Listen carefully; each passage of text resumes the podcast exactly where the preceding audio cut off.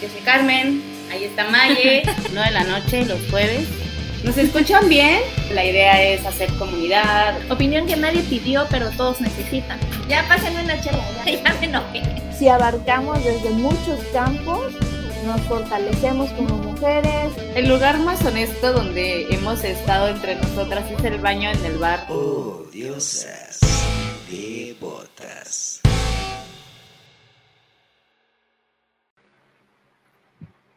¡Pum! Buenas noches.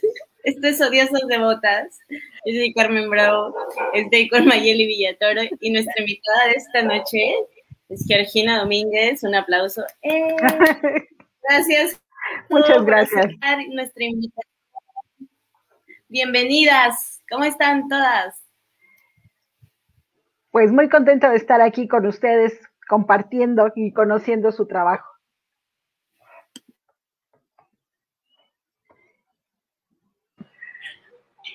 Muchas gracias, Geo, por acompañarnos. Eh, estamos muy contentas de tenerte aquí, sobre todo con este tema tan importante que, pues bueno, va, va a sacar muchas, muchas cositas de, en todas nosotras y que es sobre pues esta ausencia paterna que muchas veces se da desde la infancia o incluso este incluso en la adolescencia, que también es otra etapa un poquito difícil para afrontarla. Pero muchas gracias por estar aquí, por compartirnos tu experiencia y todos tus conocimientos y tus consejos. Muchas gracias. Pues mira, yo me voy a empezar por presentar un poco más. Eh, yo soy psicóloga y empecé trabajando pues de como cualquier egresado de la universidad donde podía, en lo que entendía, etcétera. Entonces he trabajado en el área industrial, en el área educativa, eh, desarrollando proyectos eh, comunitarios. Trabajé con un proyecto de madres solteras para, para Morelos y Em, lo que fui descubriendo y de lo que vamos a hablar un poco hoy es que en el camino me topé con que empecé a buscar y encontrar respuestas dentro de la, del área alternativa, de que no nada más somos este cuerpo, esta, esto que representamos, sino hay algo más. Y eso me ha servido para desarrollar mi trabajo con mis pacientes, porque a veces los atiendo de manera muy psicológica y a veces los atiendo en una cuestión mucho más profunda y mucho más de fondo. Y en, este, en esta parte es un poco interesante el hablar sobre la ausencia de los padres porque es, es algo controvertido. A nadie le, o sea, la opinión varía en el número de personas con las que hablemos. ¿Sí? ¿Por qué? Porque va a haber gente que dice, yo pude sacar a mis hijos muy bien y qué bueno que no tengo marido, qué bueno que no está aquí. Y por otro lado, podemos hablar de decir, es que hay una, hay una necesidad afectiva, siempre se queda ese hueco, siempre hay esta ausencia presente. ¿no? Entonces, creo que por ahí vamos a entrar. A mí me gustaría eh, interactuar con ustedes para que también me den su opinión al respecto de esto, porque en esa parte nos dividimos en, en, qué es mejor tener un padre mm, golpeador o que mejor se vaya. ¿No? Exacto. Oigan, pues mi papá sí se fue por cigarros. ok, platícanos. Esta expresión tan bonita que adoptamos los mexicanos para cubrir el abandono. Fíjate, nosotros hacemos burla y diversión de cualquier cosa, calamidad que nos suceda, ¿no? Entonces. Bueno, yo he tenido pacientes que literal han dicho voy por cigarros y no han regresado, ¿eh? O sea, que tal cual lo han hecho. O sea, es un pretexto que todavía se puede aplicar. Incluso yo puedo irme por cigarros. Así es. Ay, pues Maye, ¿qué dices? ¿Nos vamos por cigarros o qué onda? es momento, ahora uno. Yo me voy a ir por cigarros un rato. ¿Qué opinan? ¿Es mejor? Pues mira, Em, yo, yo, mi papá estuvo todo el tiempo, hasta, ahora sí que hasta el último segundo de su existencia estuvo ahí conmigo, pero eh, con mi primer hijo, pues si bien no se fue por cigarros, sino lo mandé por cigarros, creo que fue con, para mí siempre ha sido mucho mejor el que no estuviera, que mi hijo creciera en otras circunstancias, porque incluso en ese tiempo a mí me decían la familia y aguanta y porque no es fácil que le falte el papá a tus hijos y te pesa, te pesa mucho esa ausencia del papá como mamá, porque sabes que puedes hacer todo lo posible, pero no eres el papá. Así te pongas a jugar luchas con ellos, así hagas esos, esos como ejercicios paternos, no eres el papá, eres la mamá haciendo otras cosas, pero el, el papel del papá pues es, es otro. O sea, entonces yo sí tenía mucho miedo. A la larga, pues sí, tal vez hay situaciones que ya platico más con mi hijo de cómo te sentiste, pero yo creo que lo voy a saber mucho después, en muchos años más, cuando él ya tenga total conciencia. Para mí, pues por cuestiones de violencia, este, discusiones y todo, pues sí me funcionó más que no estuviera presente nunca en ninguna decisión de escuela, de vida, de todo. Y, veo que muchas mujeres tienen, tienen este, esta problemática de a veces ni ya ni está, está ausente y aún sigue afectando con su ausencia muchísimas cuestiones de sus hijos. Y pues es doble carga para la mamá. Vaya que sí. en, en, cuanto a lo que preguntabas de, pues a veces es mejor que no estén, si van a estar peleando, pues mejor que no estén. Sí, sí, o si va a ser tóxico para la familia, ¿no? si va a dejar una huella más fuerte eh, de dolor estando, que muchas gracias por haber participado. Bye, ¿no? Eh, pero sí tenemos que entender algo bien importante. En México estamos hablando, eh, no hay unos datos concretos. Para algunas estadísticas hay 3 millones de madres solteras, para otras estadísticas hay 5 millones de madres solas, divorciadas, eh, madres solteras, etcétera. Entonces estamos hablando de una población ya bastante considerable que también necesita como fortalecerse y entender eh, esta parte que tú mencionabas hace rato, ¿no?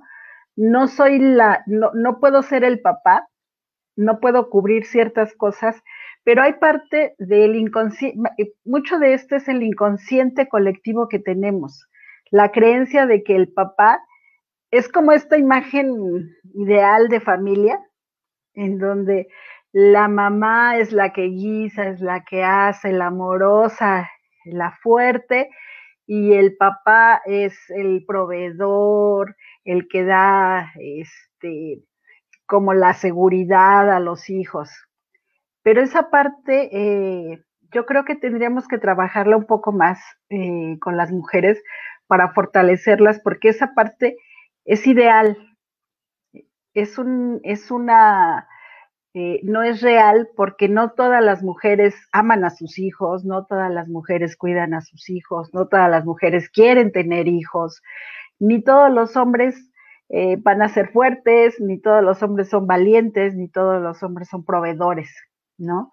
Pero eh, cuando, cuando no está, nosotros creemos que así hubiera sido, ¿no?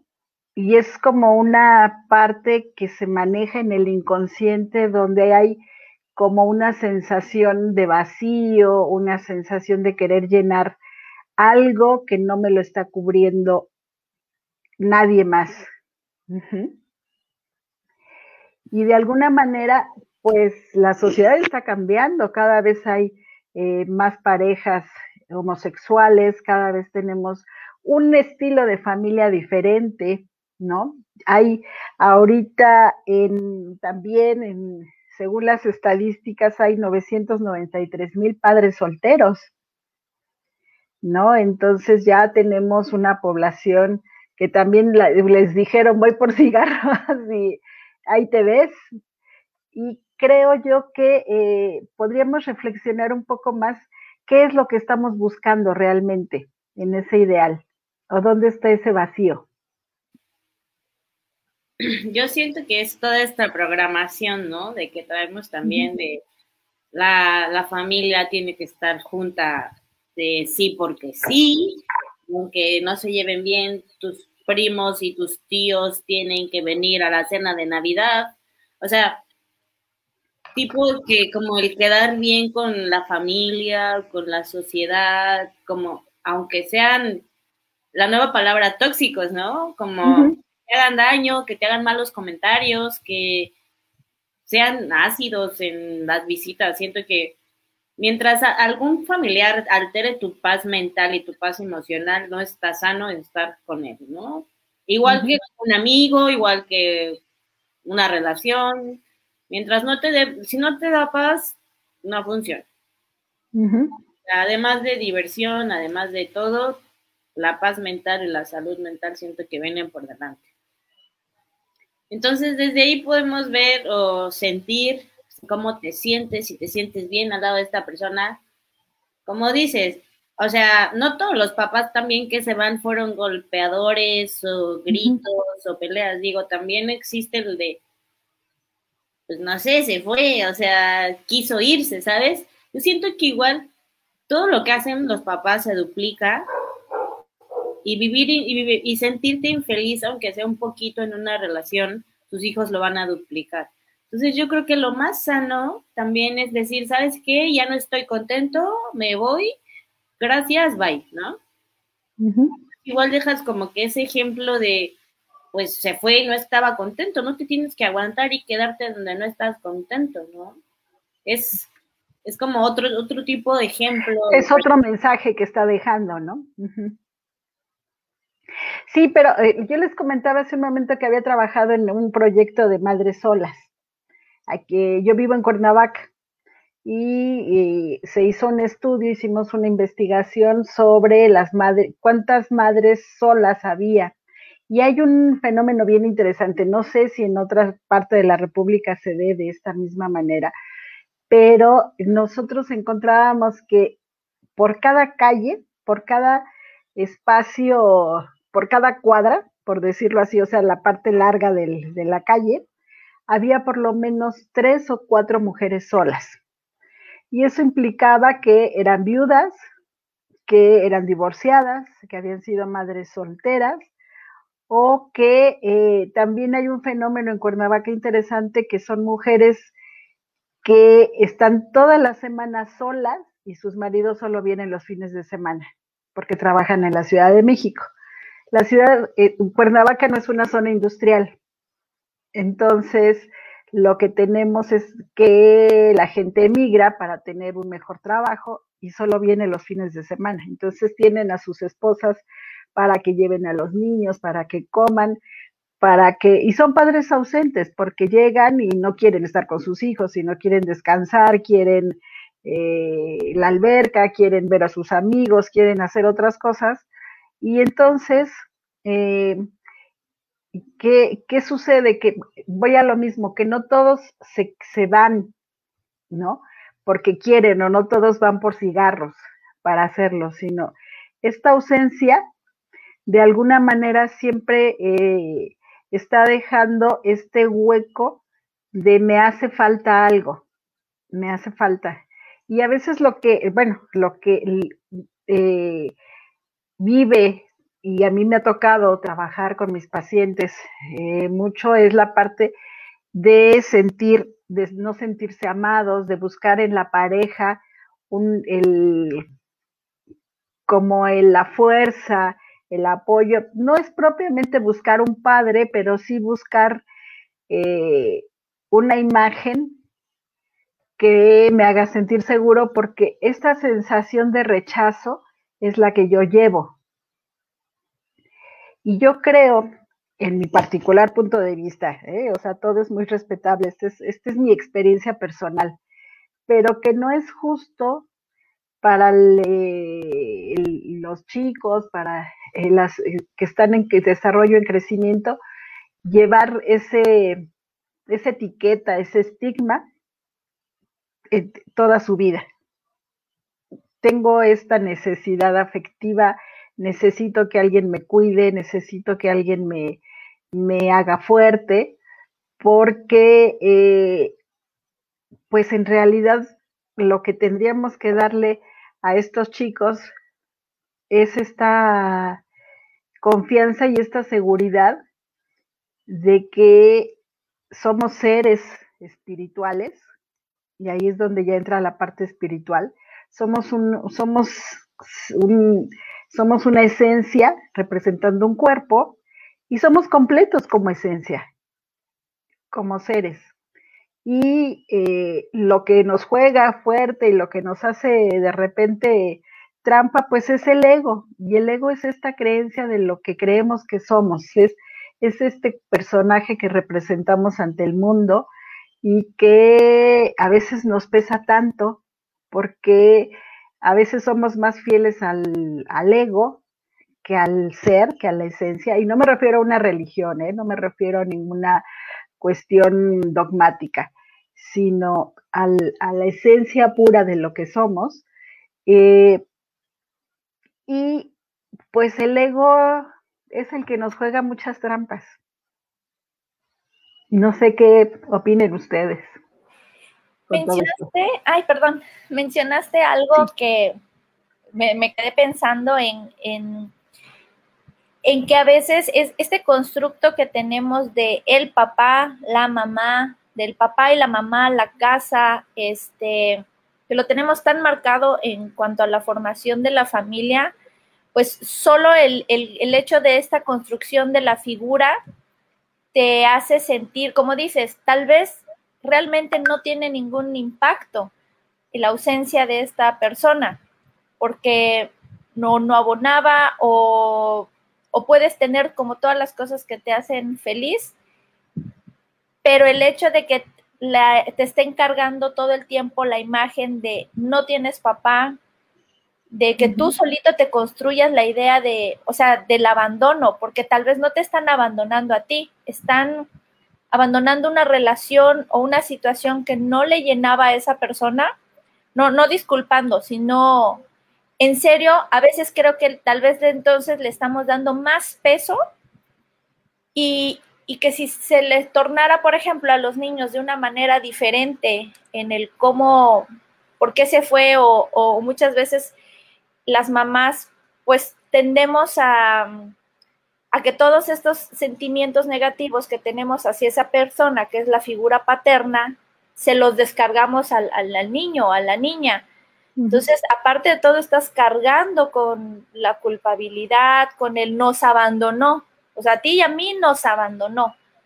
Entonces, dijiste algo de, de, de, que cómo construimos nosotros esa idea y me quedé pensando en, oye, es cierto, si a una persona desde chiquita no le programas esa idea de, el papá, la mamá, la casa, el abandono, tal vez pudiera superarlo de manera diferente, o sea, son como menos marcas emocionales.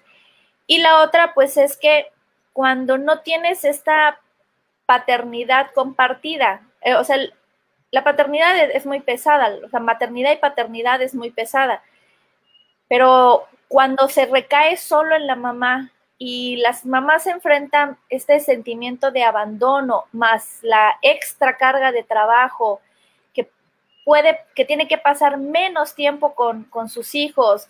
Entonces viene esta frustración de si tuviera a mi pareja, si no nos hubiera abandonado, pues tal vez esto sería más llevadero, más bonito. Y a veces, aunque no lo digas, lo transmites. O sea, no necesitas eh, verbalizarlo. La misma situación se transmite emocionalmente. Exacto, venimos cargando también como hijos, pues vienes cargando toda esta situación de, los papás, pero y, y, y, también es muy injusto con muchas mujeres que llevan estas casas este, solas, que tienen que tener doble trabajo, que tienen ya tiempo como para ellas como mujeres, pues es nulo, porque eres mamá de mamá de tiempo completo este, trabajadora y todo. Entonces, sí, obviamente, de alguna manera, como dices, lo va a transmitir. No lo va a decir, pero lo está transmitiendo con sus acciones, con su ausencia. Pero pues sí, sí tienes mucha, mucha razón en esto de la construcción. Tal vez habría que este, darle un, un giro a, esta plan, a esta programación de cómo tenemos organizado el concepto familiar, del que nuestros hijos estén comparando con la familia de sus amigos, de tú si tienes papá, eh, tu papá sí sale contigo. Entonces, como quitar esta programación en los niños. Claro, eh, eh, fíjate que nos, de alguna manera, como se forma este ego, esta construcción, claro, siempre hay una, una, figura masculina, bueno, no siempre, pero la mayoría de veces hay tíos, hay abuelos que los sustituyen, eh, a lo que iba es a que nosotros eh, construimos el ego de los 0 a los 6 años. Un, al principito, un bebé no sabe quién es, no sabe si es gordo, si es bonito, si tiene papá, si tiene mamá. Y le vamos poniendo, lo que le vamos diciendo va haciendo que este bebé, este chiquito, vaya construyendo su propia imagen. Eres alto, eres, eres bonita, eres inteligente, le vamos dando etiquetas y nos las han dado a todos, ¿eh? O sea, no, nadie se libra ni todos hemos sido, eh, nos han ido formando esta visión de nuestra familia, de nosotros mismos. Eres muy alto, pero con referencia a quién? ah, pues a tus primos, a tu familia, al lugar donde vives, ¿no? Eres muy, este, eres la más bonita, pero con referencia a, a quién. No eres el, el inteligente, o sea, siempre el ego está haciendo una comparación. El ego siempre está midiéndose con lo de afuera. Y esa es la parte que da inseguridad al ser, porque esa es la parte real que no permite que el ser eh, viva, sino como está comparándose hacia afuera, él sí tiene papá, él sí vive esto, él sí hace, eh, me dicen que, ay, pobrecito, porque no tengo familia, eh, pues entonces realmente nosotros empezamos a, a um, creernos y a vivir este personaje. Voy a, ser congruente con lo que me han dicho. Voy a ser la más inteligente, pues porque voy a, o sea, si me lo han dicho, pues yo me lo empiezo a creer. Y voy a, y voy a hacer que eso se siga cumpliendo. Y entonces si nosotros podemos estar más conscientes de los mensajes que mandamos de manera inconsciente a los chicos, pues no tendríamos a lo mejor tantas quejas o tantos reclamos de los mismos hijos, o tendríamos una manera diferente de ver las cosas. Yo creo que eh, parte de todo lo que nosotros eh, em, aprendemos a vivir en la vida, pues es hacer más conscientes de nosotros mismos y más responsables. Y el chiste es que nosotros podamos eh, reconocernos y ver que muchas cosas solamente son por la apreciación de otros. ¿Sí me explico? Yo creo que Disney, el cine, las novelas, nos programó a cómo reaccionar, o sea, hasta cómo reaccionar lo tenemos aprendido de ver la televisión. Así de, ella se tiró al piso, hizo un berrinche, lloró por tres días porque su tacón se le rompió en la calle, entonces estoy como permitido yo hacer lo mismo socialmente, se ve bien, porque en la película salió y consiguió lo que quería. O las tías o la abuelita que siempre está, es que pobrecito, tuvo un papá muy malo, o lo que sea, y es justificado todo lo absurdo que hace de su vida también. O sea, porque los demás te ponen en ese lugar, ¿no? Cuando mis papás se separaron, yo iba en la primaria, eso tiene como, no sé, más 33 años. Entonces no era como tan normal o habitual tener separados. De hecho, era la única en mi salón, me parece. Que estaban, se estaban separando sus papás, ¿no? En cuarto de primaria. Y era rarísimo, más porque la parte, las maestras no entendían qué hacer conmigo en las partes de las festividades de los papás. O sea, cuando me tocaba de que hacer el regalo para el papá, ¿no? Y me ponían a hacer a mí el regalo para el papá, y así, pero es que yo no tengo a quién chingado se los voy a dar. Y era como que más duro, ¿no? Esa parte de, voy a hacer un regalo, pues mejor lo hago para mi mamá, ¿no? Y llegaban tus compañeros sin el mayor dolo de decirte, ay, Sonsa, le pusiste mamá, es para el papá. Entonces, tener que explicar, y esa parte era como el shock, así de, mm, Mm, y ahora actualmente ya es como más normal, ¿no? Que todos en el salón están separados sus papás o que... hay muchos divorciados o separados. y, ya hay como que historias más diferentes, ¿no? De que tienen ya dos papás o dos mamás o, o solo un papá, viven con el papá. Eso también como que ya son historias muy diferentes. Yo tengo amigos, hombres, los mejores amigos, que es papá luchón, digamos, como el adjetivo de las mamás solteras o mamás solas. No sé, también apenas salió como un meme que compartí que decía que mamá soltera estaba mal dicho, ¿no? Pero algunas amigas me pusieron que estaba mal ese meme, que ella es mamá soltera porque es mamá y es soltera. Y era así como, a mí me confunde realmente ese término, no sé si está bien aplicado, ustedes qué opinan, a mí me hace ruido.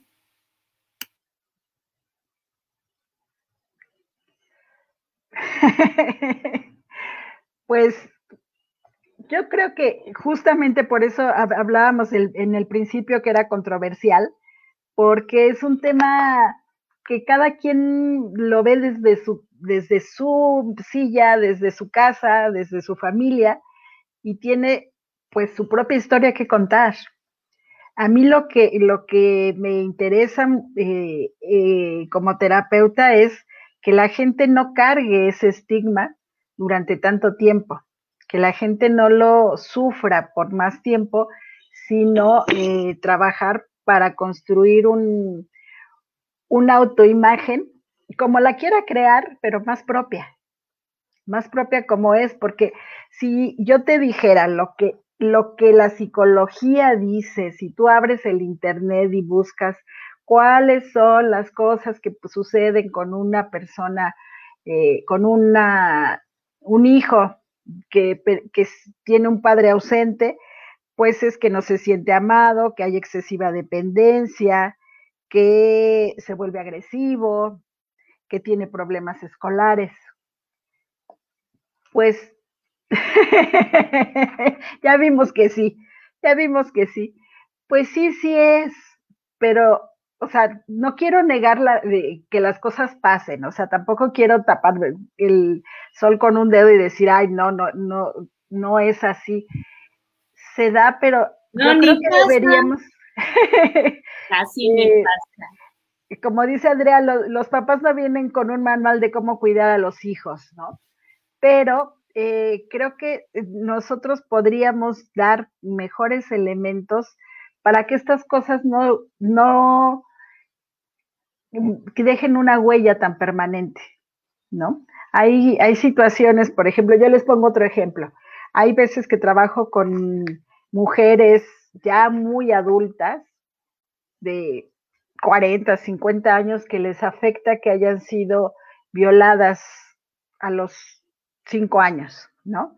Eso no quita ninguna situación de drama ni de, ni de ni, de sufrimiento de lo que hayan pasado, no se resta. Pero lo que no es justo es que toda su vida sufran por un hecho que no provocaron, por una situación en la cual estén marcando y estén eh, teniendo la huella en sus relaciones por, no, por una situación que no estuvo en sus manos resolver. Entonces es esto mismo trasladado a estos chicos, ¿no? Es que no carguen con esa huella todo el tiempo sobre algo que en este momento no lo pudieron resolver, pero que sí podemos darle otra fortaleza y otros elementos para darse cuenta de que, pues sí, eh, la sociedad siempre va a estar, siempre, siempre, siempre va a estar haciendo una crítica de algo. de si estás soltera, porque estás soltera, si estás casada, si no tienes hijos, si los tienes grandes, si los tienes chiquitos, lo que quieras. El chiste es trascender ese tipo de situación. Esto que, me, que mencionas es, es, es bien importante porque eh, no es minimizar el, el, dolor o minimizar lo que pudiste haber vivido, sino el decir, bueno, pero lo que, o sea, lo que tratamos o lo que todo el tiempo se está tratando es de encontrar la felicidad, un equilibrio, y si hay algo que te está pesando tanto como para no dejarte, pues es lo que se trabaja en, en la psicoterapia, el poder avanzar, poder superar esas situaciones. Y en cuanto a lo que decías de las críticas, también aquí hay, hay otro tema en cuanto, ahorita no enfocado a los hijos, bueno, un poco, pero más a las mamás. Es un comentario que dice Fonse, que los voy a enseñar, que dice, y también agregar que tienes vida, sexualidad, también no se terminó tu vida como mujer. Pareciera que como ya te quedaste con los hijos, ya no puedes tener más vida. Y esto es algo muy común. Muchas mujeres, si lo platicábamos con Car, en esto de pues ya se separaron o por el amor que tenían hacia su pareja o también por el mismo hartazgo de no voy a agarrar a otro, así como dicen, estoy saliendo de Guatemala, no me voy a meter a Guatepeor, de, de tener a otra pareja, pero también todas las mujeres que quieren rehacer su vida y hasta los hijos, cuando ya son grandes, les impiden a las mamás el decir, no, no puedes tener novio, o sea, ya ni existe el papá, ni lo conocieron, ni nada, pero es, no puedes tener novio y pues tú eres una mamá, así como... Pues es este constructo de, de, mamá que tenemos idealizado, de tú eres asexual, tú, tú Ajá, eres mamá. Ajá. Eres asexual, eres una señora. Yo le he visto en personas que conozco que son personas grandes y se casan y digo, pues qué bonito, porque ya son abuelos, ya son abuelas, ya no tienen que estar cuidando a niños ni nada y aún así la misma, los mismos hijos se los impiden porque les dicen, ay, ya qué ridícula, ¿cómo vas a andar de novia? Y, y, se, y a todos, a todos, la verdad, y lo hemos mencionado muchas veces en el programa, se nos olvida que nuestra mamá es mujer. Entonces, cuando te pones a pensar, oye, yo soy mujer y tengo ciertas inquietudes, entonces seguro mi mamá las tiene, seguro las tuvo. Se, se nos, los vemos tanto como papás, como mamás, que los asexualizamos totalmente de, no tiene ninguna necesidad de cariño, de afecto, de tener una vida sexual activa. Es solo una mamá que hace comida, que me cuida y me regaña. O sea, preferimos ese concepto de mamá al pensar que ella puede tener una vida. Y, pues como dicen, es, eres criticada entonces por la sociedad, por tu misma familia, y, y sí es como acorralar mucho a una mujer, ¿no? O sea, es como de, trabaja más, trabaja sola, mantén sola, quédate sola y ya, ese es tu destino.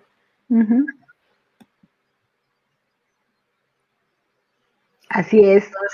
¿Qué opinas, Carmen? Bueno, volviendo al tema de mi papá se fue por cigarros y no mi mamá mi mamá después de eso. Este... Ya pasamos el 10 de mayo, estamos en el Día del Padre. A ti, este, yo creo que igual no es lo que te pasa, sino lo que haces con lo que te pasa. Esa es la resiliencia, el cómo te levantas después de que te caíste. Te sobas y te haces como que nada pasó, o, o te quedas ahí un rato llorando y dices, bueno, ya puedo caminar. O este... justificas lo que sigues haciendo porque te pasó y o haces responsable a otras personas de porque mi mamá me mandó a la tienda, me caí, y tú así de, güey, o sea, pueden ¿Cuántos años tienes? Pueden pasar mil escenarios, pues sí, y seguimos sin hacernos responsable y decir, yo soy así porque no tuve el apoyo de mi padre, yo sufro porque mi papá me abandonó y es que yo soy pésimo en relaciones porque tengo la herida de abandono, ¿sabes? Entonces, justificarte en esas cosas tampoco hace que tu vida mejore, ni que, ni que los demás suframos por ti, ni tampoco nos hace responsables de apoyarte o de, o de vivir tu vida. O sea, realmente este, nos tocó venir a vivir un ratito. Las circunstancias que nos tocó a cada uno son distintas. Eh, también entendamos que los papás son seres humanos, ¿no? y que también les tocó una cortita, que también de repente dijeron, oye, pues o me voy o me muero, o huyo de aquí, o ya hago mi vida, o sea, no sé qué se les cruza por la mente. Igual dije, has tenido, has tenido pacientes en esa situación de la parte de los papás que se tienen que ir o se van de repente. por supuesto. Platícanos. Sí, por supuesto, porque básicamente viene siendo lo mismo. Vienen repitiendo las historias familiares. O sea, esta parte también, generalmente los que abandonan han sido abandonados, no han, porque no tienen esta información emocional familiar de cómo se debe comportar un padre, si no tienen igual un constructo de como papá tengo que ser así, pero no tienen eh, la capacidad de poder eh, darse el permiso de vivir otras cosas. Lo hacen ya cuando reflexionan y cuando pasan por un proceso terapéutico, pero el primer elemento tiene que ver con que repiten la misma historia y dice, pues sí, si así era, mi papá pues tuvo tres esposas y pues por eso se fue, ¿no? O sea, no, es como normal o como que puede pasar. y eh, de alguna manera, eh, lo que sí puedo compartirles es que están sufriendo porque no logran acomodar sus sentimientos, porque no logran embonar con la persona, porque entonces de repente se topan con mujeres que los quieren controlar, que quieren saber dónde están, que son celosas, o sea, de alguna manera esta inmadurez de uno se va a reflejar o va a buscar la inmadurez en otra persona, o sea, nunca va a estar una pareja muy madura con un inmaduro, no, no se da, sino están, que siempre estamos con parejas al mismo nivel de entendimiento. Pues eso también pasa, siento que durante la vida llevan, no sé, 20 años juntos y uno creció de una forma y el otro no creció de esa forma, no sé, de alguna forma crecieron individualmente y se encuentran en un punto de su vida en que ya no, ya no se entienden, digamos un maduro y un inmaduro, ¿no? Entonces llega el punto de tu vida en que el acompañamiento se termina, ¿no? Sí, pero ¿sabes qué, qué pasa generalmente? Que no hay una flexibilidad para mm, crecer juntos, sino hay una visión. Yo tengo esta visión, tú tienes esta visión y quién impone esta visión.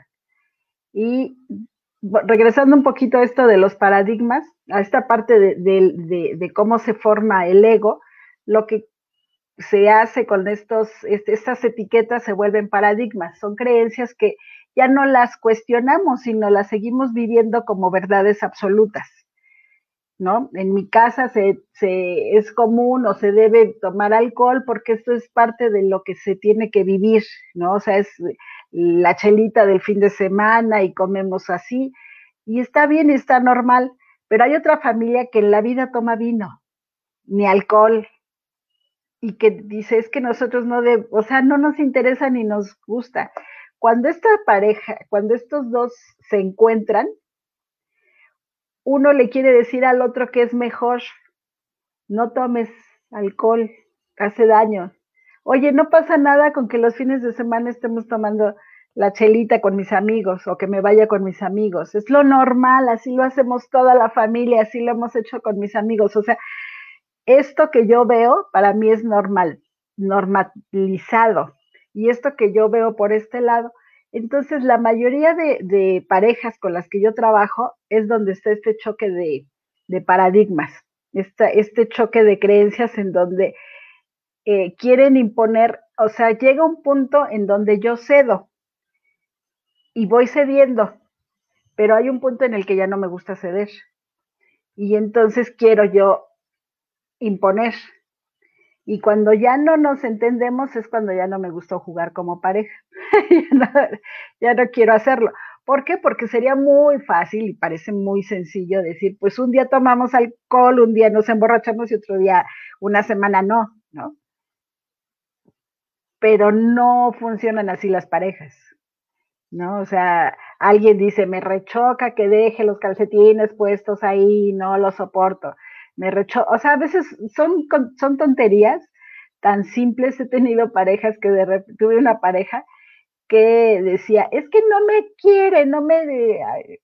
Porque para ella querer era que él se fuera a trabajar en la mañana con un maletín y estuviera y se fuera al trabajo y él pues no trabajaba así, era independiente y pues a veces iba a trabajar y a veces, pero tenía el dinero para hacerlo.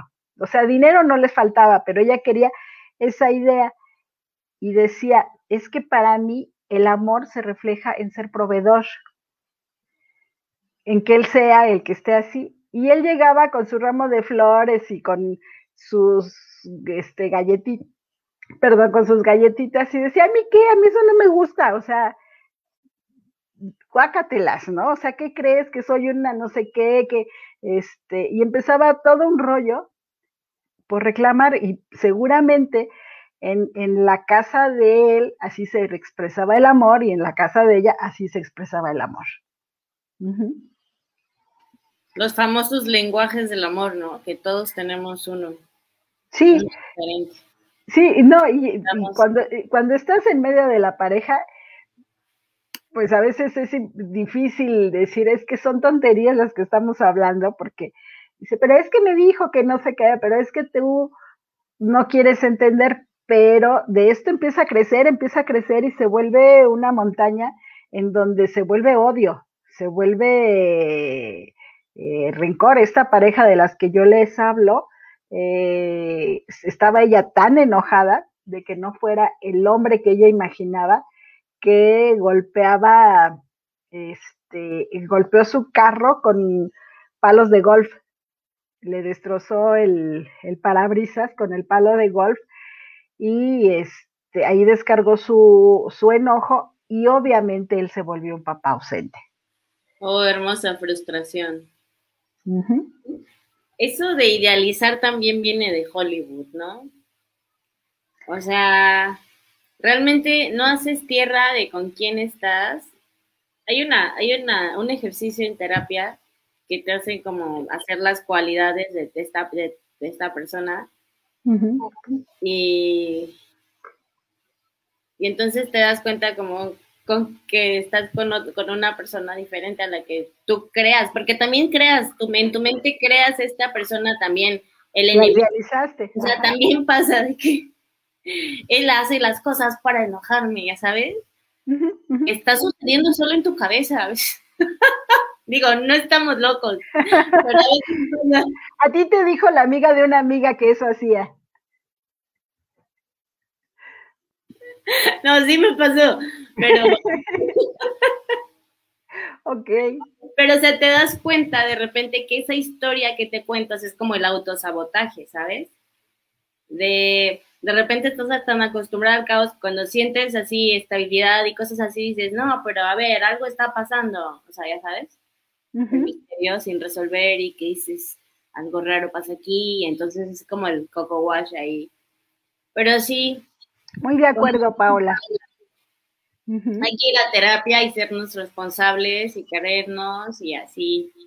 Mira, a lo mejor no podemos ir todos a terapia, pero sí ser más conscientes de lo que estamos haciendo, más responsables y hasta dónde estamos llegando. Pero a mí me gustaría, antes de que eh, ya vayamos terminando, eh, sí tocar el tema de lo espiritual, de lo que sí significa un papá. Porque si hay un, o sea, sí hay en, en un constructo menos psicológico y más profundo, sí hay un espacio que queda sin ocuparse. En constelaciones familiares se hace eh, este ejercicio de darle lugar al ausente. Y de su energía. Entonces yo lo que, lo que invito a las personas que tengan, eh, que estén viviendo esta situación, es que hagan un ejercicio eh, por escrito donde les, mm, les den su lugar, a su padre sobre todo, o sea, finalmente esto que están viviendo con sus, con sus parejas tiene que ver con algo que traen atrás de sus padres. Entonces, el darle, honrar la energía de sus padres para agradecerles la vida, para agradecerles el estar y entender y dejarlos ir.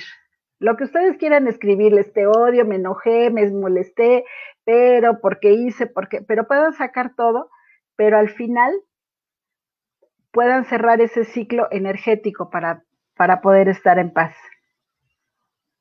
Esa sería eh, una de las eh, eh, regalos que se pueden dar a sí mismos fácilmente.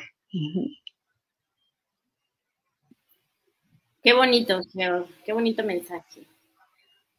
También saben que ayuda como conocer un poco más de la historia de tu papá, así como sus, papás, si estuvieron ausentes, presentes, que este, si tuvo hermanos, o sea, también todas esas heridas que trae cargando, pues de alguna forma también las heredamos y las vivimos. Y conocer la historia de nuestros padres y verlos como seres, personas, humanos que son, este, que pues a su entender hicieron lo que pudieron por ti o por nosotros. Yo le agradezco la piel tan hermosa que me dio. Este, pero sí, hay que, hay que notar las partes padres, porque si te estás torturando el tiempo con que sufres un abandono no te haces responsable de eso. Creo que hay un momento en el que puedes decir, o sea, sí estoy aquí para, sacar, para hacer la catarsis, pero eh, solo la saco hoy y bye. O la puedo hacer tres días, pero sí darle el espacio, en ese momento sí de enojarme, sí de, sí de reclamar por qué me dejaste, por qué si yo esperaba que estuvieras, por qué me siento eh, abandonada, me, me, sentí abandonada, sentí que me rechazaba, sentí que yo no te importaba y esto me ha hecho no creer en los hombres, no poder confiar, no dejarme, eh, no soltar mi confianza con ellos.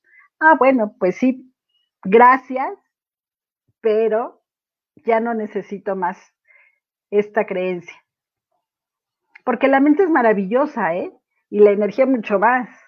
En el momento en el que tú la limpias, la vida cambia. Y cambia mágicamente. Sí, si sacas ese enojo también que traes, porque es como una... He leído mucho así de que el enojo la, es una tristeza profunda, ¿no? Entonces, realmente de ahí viene la terapia del niño interno que está triste, que es una tristeza que traes atrás. O sea, cuando también empiezas a comprenderte, comprender a los demás se vuelve como más sencillo. Así es. También creo que la energía masculina, o sea, la energía que de la que vamos a estar hablando todo este mes, que es energía masculina. Este es el primer tema que tocamos de especialmente hablar de, de la herida de abandono, que todos traemos en cierta medida cargando. Eh, pues porque tal vez sí estuvo presente, pero como dicen, o sea, trabajaba todo el tiempo, solo se veían fines de semana y era para descansar, o, solo, eh, o después de trabajo también se entraban en el cuarto a descansar. Entonces también son como que esas, esas expectativas del niño de que el papá venga y juegue contigo como en las películas. O sea, también está cabrón que todo eso pase. Porque que estés creyendo que eso tiene que ser así, ¿no? Entonces, ajá, nos, nos, dijeron, tiene que ser así, como no fue así, nos traumamos. Está cabrón, este, superar esas expectativas en tu mente, ¿no?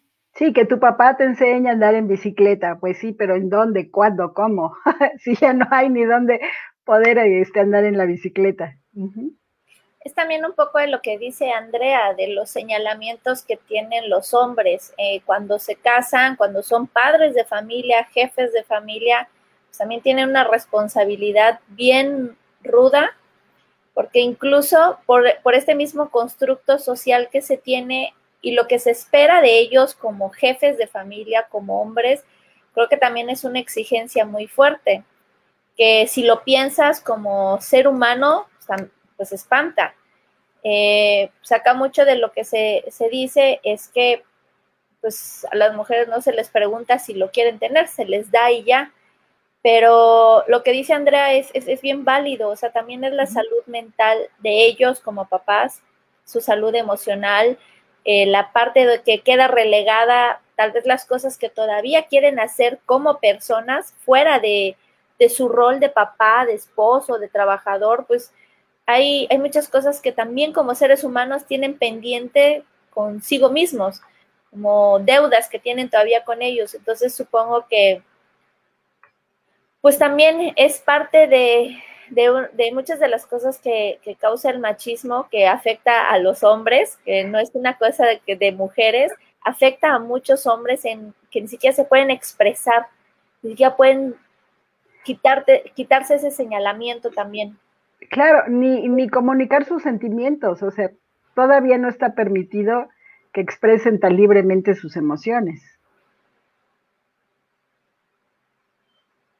Seguimos esperando que sean fuertes, que aguanten, que no, que no se vean vulnerables. Algún día platicaremos sobre la energía yin y la energía yang, la energía yin de las mujeres y la energía yang de los hombres. De una vez, dinos.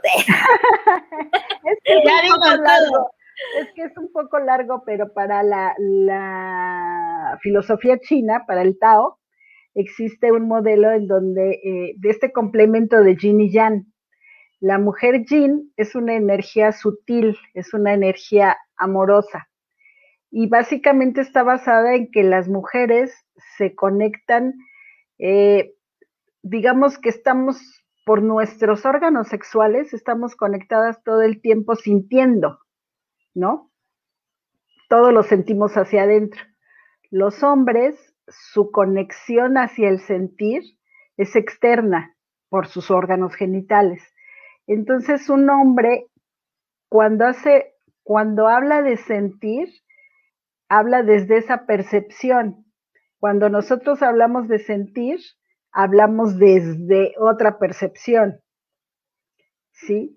Y entonces los hombres para poder sentir necesitan una mujer. Porque no, energéticamente. Entonces siempre van a estar conectados a una amiga, a una, o sea, esa energía solo la, se la, la, puede, o sea, lo que nosotras sentimos, solo las mujeres lo podemos sentir. Entonces los hombres se conectan con esta energía y de ahí la toman, pero cuando una mujer se vuelve yan, o sea, una mujer está enojada, está peleada con los hombres, pues no transmite esta, esta sensación amorosa. Un hombre que toca el sentir de una mujer se pierde. O sea, es su diosa, pero lo que sucede es que no sabemos, no lo manejamos y las mujeres nos volvemos muy ya, nos volvemos reclamadoras, nos volvemos, eh, como les decía, celosas, controladoras, etcétera. Y básicamente está basado en la propia inseguridad, en lo que yo he vivido a través de mi familia. Mi papá dejó a mi mamá, me pasó esto, tuve estas relaciones anteriores. O sea, a veces son historias que le cobramos a la pareja actual, ni siquiera es lo que estamos viviendo con esta pareja. Pero cuando nosotros eh, tocamos ese sentir, los hombres se pierden para, cuando una mujer está en su punto, que es un 10 yin, es alegre, es, los ojos le brillan, es un encanto que tú vas en la calle y la gente, los hombres te voltean a ver, te saludan, te dan el paso, no porque todos quieran eh, contigo ni quieran hacerlo, sino es una energía que mm, rinde a la energía Jan.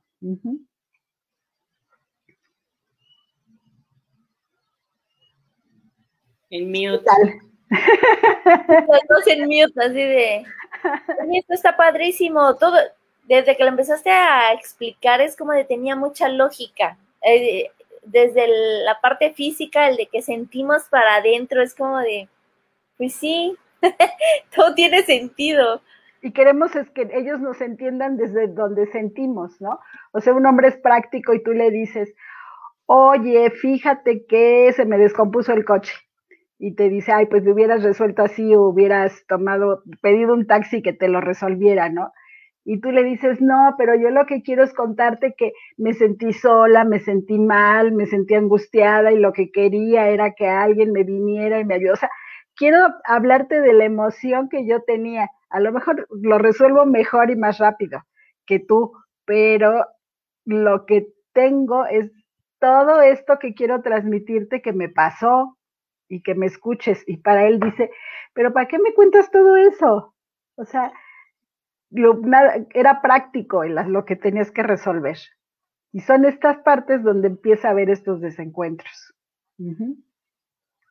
Y esas veces que quieres que te pregunten cómo te sientes, cómo estás, así de, no, no, no, cosas así como banales, más emocionales. Claro, ese es todo un tema más interesante, Paola, de todas las, relaciones intersexuales eh, que hay de identidades de género pero básicamente siempre va a estar la connotación desde donde nosotros conectamos con nuestro sentir. ¿Qué es lo, o sea, desde dónde, nuestro punto de referencia para sentir? ¿Qué tal?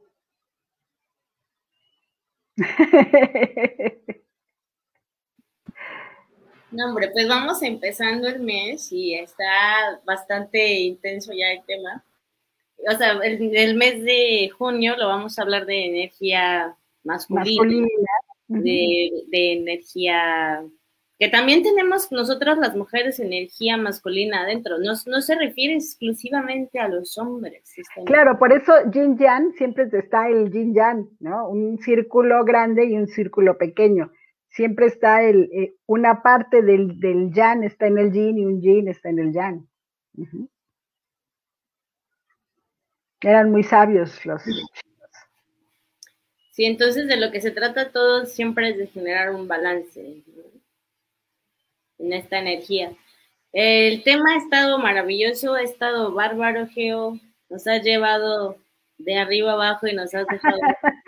espero no haberlos cansado, espero no haber sido abrumadora con todo lo que les platiqué, pero yo encantada de estar con ustedes.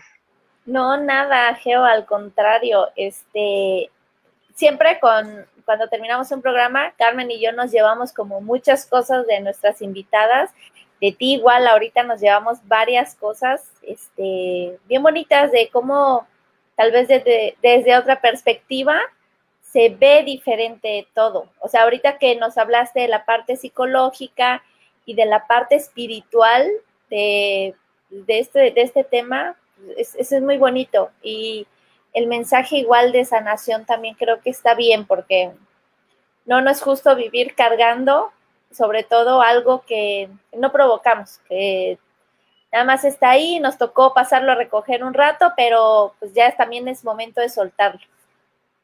Así es, así es.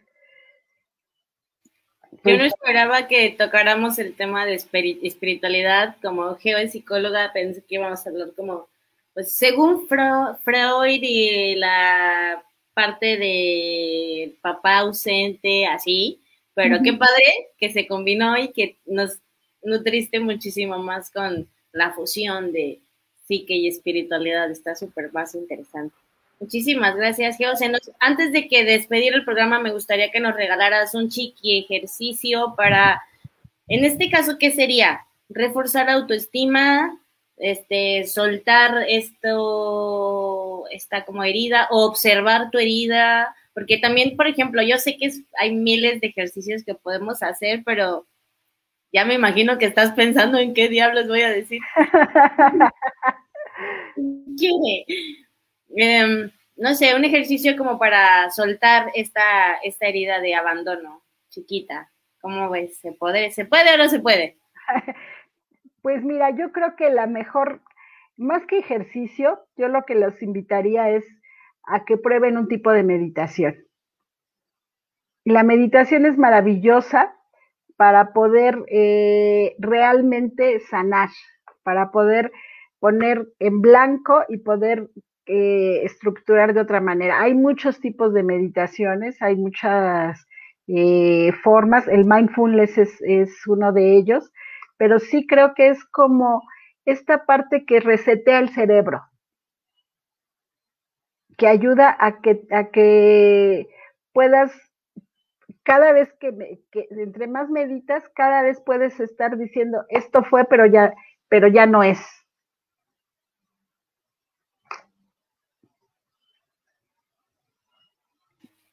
Escucharon, esto fue, pero ya no es. es como un abracadabra. Así es. Un boom. Palabras poderosas. Cada vez que los atormenten los pensamientos y las sensaciones feas, dicen esto fue, pero ya no es, soy una persona diferente, evolucionada. Es que en el momento que tú lo determines puedes cambiar las cosas. Así fue, así, hasta ayer así fue, hoy ya no es. Solo el bien es real, dice Andrea. Muchas gracias. Muchísimas gracias. Un aplauso a lo que a lo que a lo que viene para todas. Y gracias por este, este tiempo y este compartir, esta energía tan bonita que fluyó bien padre. Muchas gracias. No, pues muchas gracias a ustedes. Encantada de compartir con un programa tan interesante y que puedan ustedes eh, transmitirlo a más personas, toda su visión y que las personas tengan el espacio para poder eh, decir su visión del mundo, ¿no? Exacto, muchas gracias Geo, porque gracias a mujeres como tú que vienen a compartir con nosotros ese, ese pedazo de visión que han formado a través de su experiencia, de su vida, de su profesión, pues podemos eh, impactar y llegar a muchas otras mujeres que se encuentran tal vez en situaciones donde se ven reflejadas con todo lo que ustedes nos vienen a compartir. Muchas gracias, Geo. Gracias, Car. Geo da terapia en Cuernavaca, la terapia presencial, me parece, y también, no sé si en línea pueda dar, dar, terapia, mira, si la hace virtual. Vamos a dejar en los comentarios sus redes por si alguien quiere ponerse en contacto con ella, es una buenaza en el tema y también maneja otras ondas espirituales que ya vieron ayer un toquecito, aromaterapia, cosas bien ricas, bien bonitas para apapacharse. Dense, dense el chance. También este el, episodio el episodio lo van a poder escuchar en Spotify mañana, me parece. Y nos vemos el próximo jueves. Vamos a estar tocando esta energía, estos temas. Muchas gracias. Pues por aquí estaremos. Gracias. Gracias, cuídense mucho. Nos vemos el próximo jueves también con otro tema de algunos issues con la energía masculina. Cuídense mucho. Un beso para las dos. Gracias, Geo. Un beso. Bye. Bye. Yo soy Carmen. Ahí está Maye. no de la noche, los jueves. ¿Nos escuchan bien? La idea es hacer comunidad. Opinión que nadie pidió, pero todos necesitan. Ya pásenme una chela, ya, ya me enojé. Si abarcamos desde muchos campos, nos fortalecemos como mujeres. El lugar más honesto donde hemos estado entre nosotras es el baño en el bar. Oh, diosas, botas.